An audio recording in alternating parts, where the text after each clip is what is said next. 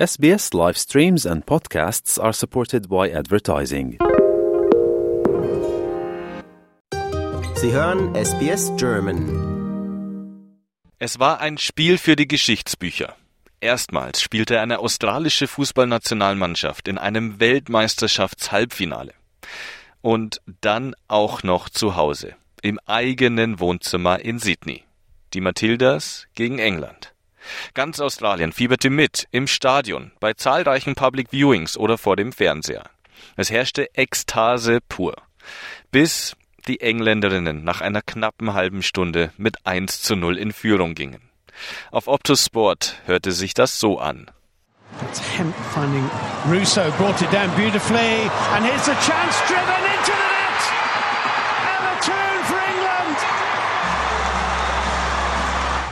Zu Beginn der zweiten Halbzeit, da drückten die Matildas aufs Gaspedal. Was kurze Zeit später belohnt wurde. Sam Kerr, die erstmals gegen England nach ihrer Verletzung in der Startelf stand, traf mit einem Traumtor aus circa 25 Metern zum Ausgleich und brachte das ausverkaufte Stadion zum Überkochen. Doch die hoffnungsvolle Stimmung der 76.000 Zuschauer hielt nicht lange. Denn nur acht Minuten später erzielte Lauren Hemp die erneute Führung für England. Doch die Matildas, die gaben nicht auf, warfen nochmal alles rein und vor allem nach vorne. Kerr hatte zweimal den Ausgleich für Australien auf dem Fuß. Doch in der 86. Minute besiegelte Alessia Russo mit ihrem dritten Treffer den Sieg der Lionesses. Has got away from Gori and plays it through to Russo. And Russo puts England into the World Cup final. Der Superstar der Matildas, Sam Kerr, zeigte sich im Interview auf Channel 7 nach dem Spiel sichtlich enttäuscht. Sie war aber auch stolz auf die Leistung ihrer Mannschaft bei der Weltmeisterschaft. Really disappointed, obviously.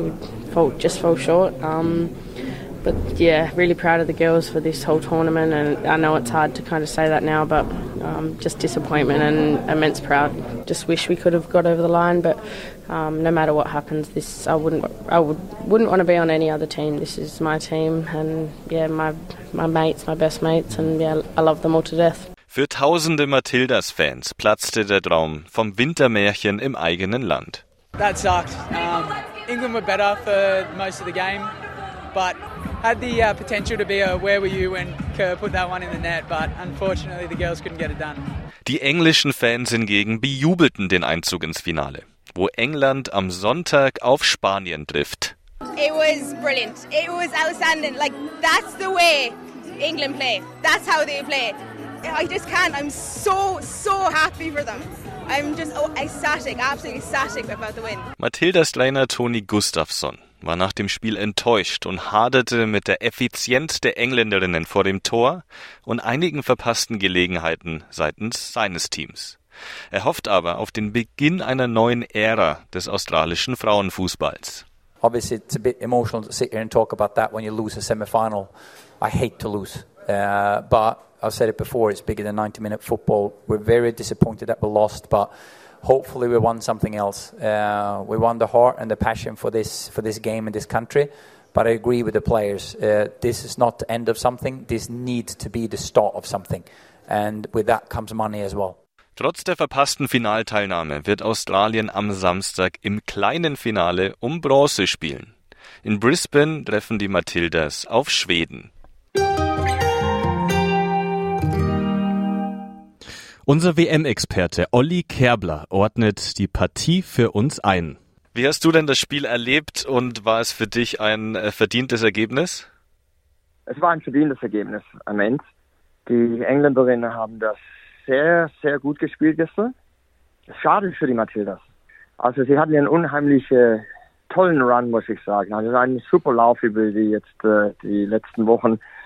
Aber gestern ist dann auch natürlich genau das passiert, was passieren kann, wenn du in einem unheimlichen emotionalen Spiel wie das letzte gegen Frankreich, wenn man natürlich äh, die, die Hochs und die Tiefs erlebt und am Ende aus der Geschichte nach 20 Metern dann als Gewinner rauskommt und bis man da nachher dann ins Bett geht und bis der, der, der Kopf einigermaßen wieder beim nächsten Spiel ist, ähm, das ist äh, das ist schwierig Und, äh, und wir hatten es ja erwähnt vorhin, also ich meine, wenn du dann zweimal äh, dem Rückstand hinterherlaufen Mm, ja. musst, dann wird es schwierig. Also beim 1-1 habe ich mir, dachte ich mir, äh, oh, das ist äh, ein sehr guter Zeitpunkt, jetzt ist man zurück, jetzt geht noch mal was. Aber natürlich, Mhm. dass nach ein paar Minuten man dann noch mal in den Rückstand fällt, dann werden die Beine müde und äh, der Kopf wird schwer. Ja. Nach der Halbzeit, glaube ich, hatte Australien nochmal so eine Druckphase Ja. und ähm, hat echt gut gespielt. Allerdings finde ich persönlich, dass die englische Abgeklärtheit und dieses defensive, die, diese, diese defensive Organisation natürlich überragend war. Also die beiden Außen, Caitlin Ford und Hayley Russo, die wurden ja komplett aus dem Spiel genommen. Und äh, auch die Erfahrung der, der Engländerinnen war zu sehen, oder? Ja, also da hat sich mit Sicherheit äh, dann gestern auch ganz klar gezeigt, auf welchem Level die normalerweise auch spielen. Also die, die hatten das wirklich, wie du es sagst, die hatten äh, das unheimlich klasse gespielt. Das war natürlich von vornherein auch der Plan, dass sie genau die zwei, dass sie die Ford und die Rasso rausnehmen. Die haben dann auch diese halben Wege im Mittelfeld dann eigentlich äh, abgeschnitten. Die haben die Bälle gut abgefangen, aber sie haben es auch routiniert dann. Sie haben dann auch die Australierin dann nachher laufen lassen. Also äh, sie haben das wirklich sehr, sehr gut gespielt.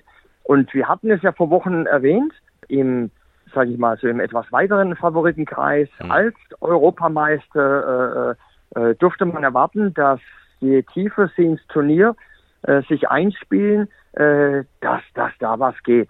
Und gestern, ich fand es auch total interessant. Also gestern zum Beispiel, ich meine, ähm, herausragend für mich war natürlich äh, mit ähm, Russo and, äh, und die Hemp, Lauren Hemp, äh, die, die war, war ja unglaublich, was die gestern geliefert haben.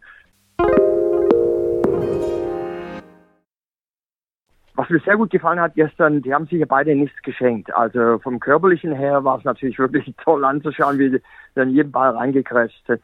Ähm, es musste fast so kommen, also es hätte schon so sein müssen, dass man dann nach dem 1-1 entweder sich in die äh, Verlängerung äh, schleppt oder dass man einfach erstmal gar nicht in Rückstand gerät und dem hinterherlaufen muss. Also es war eine ganz, ganz schwierige Nummer gestern. Ja, Aber ähm, ein verdienter Sieg am Ende für die Engländerinnen. Und dennoch versank Australien dann nicht in einem äh, Tränenmeer, sondern ich glaube, ganz viele haben auch gleich direkt nach Abpfiff äh, realisiert, was die Matildas eigentlich geschafft haben bei dieser WM und Geschichte geschrieben haben.